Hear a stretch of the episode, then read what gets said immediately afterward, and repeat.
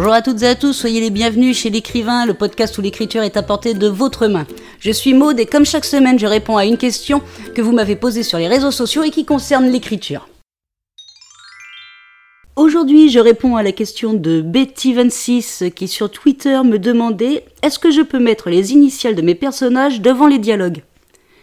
Alors Betty, je vais être euh, très claire sur la réponse. Non. On ne met pas les initiales sur les dialogues lorsque l'on écrit un roman, une nouvelle ou quelque chose dans le genre. On ne met même pas les initiales des personnages lorsque l'on écrit une pièce de théâtre. Pour les dialogues, euh, dans un roman, il faut commencer par soit des guillemets ou des tirés. Des tirés quadratins ou semi-quadratins. Mais on ne précise pas qui va parler. Alors on peut commencer pour indiquer euh, la première personne qui parle, on peut commencer par une entame.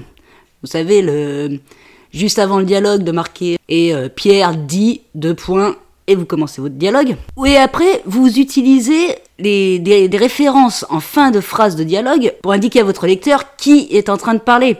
Mais pas à chaque phrase de dialogue non plus. C'est-à-dire que dans votre dialogue, vous allez faire une phrase de dialogue, alors peut-être avec votre entame si vous avez commencé comme ça, donc la première phrase qui dit, pas, on va dire, le fameux Pierre, suivi de la phrase réponse de l'autre personnage. S'ils ne sont que deux, votre lecteur comprendra donc que c'est le deuxième personnage qui répond, pas la peine de préciser qui. S'ils sont plusieurs, euh, vous entamez et à par moment vous indiquez quel personnage parle en disant, euh, je ne sais pas moi, avec un, verbe de dialogue à la fin en disant euh, répondit Jean-Luc ou s'étonna François, des choses comme ça. Mais vous ne mettez pas les initiales avant.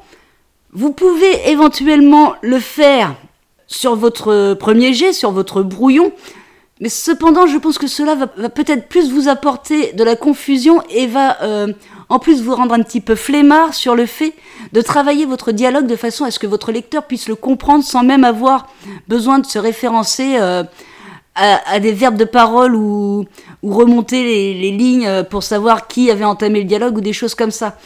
Donc même dans votre premier jet, évitez quand même de mettre euh, les initiales ou les noms Surtout quand c'est des romans. Si c'est une pièce de théâtre, on va me dire, oui, mais la pièce de théâtre.